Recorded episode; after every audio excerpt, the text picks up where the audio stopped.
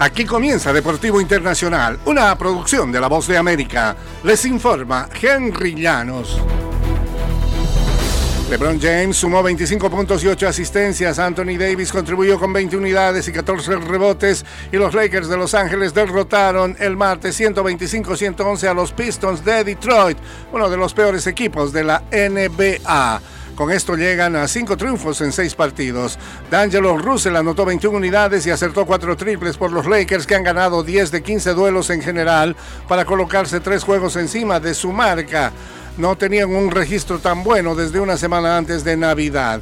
Rui Hachimura y Austin Reeves añadieron 15 tantos por cabeza en otra buena exhibición ofensiva de la nueva alineación titular de los Lakers de Los Ángeles. Ese grupo de jugadores se combinó para 96 puntos.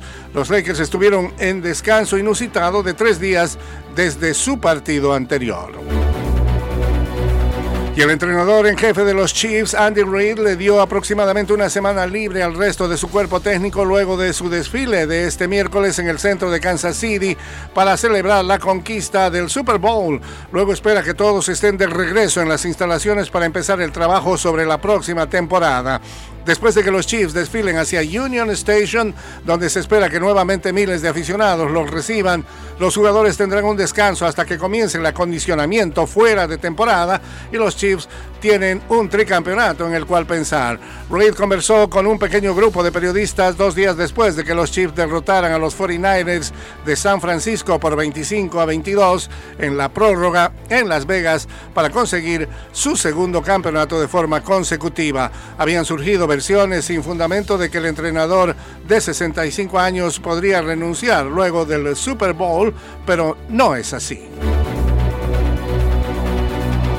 En el fútbol internacional, tras marcar el tanto del triunfo del Real Madrid con una estupenda jugada individual, Brahim Díaz trotó hacia la línea de banda y estiró los brazos para festejar. Imitó la celebración característica de Jude Bellingham, su compañero lesionado, al que reemplazó en el once inicial.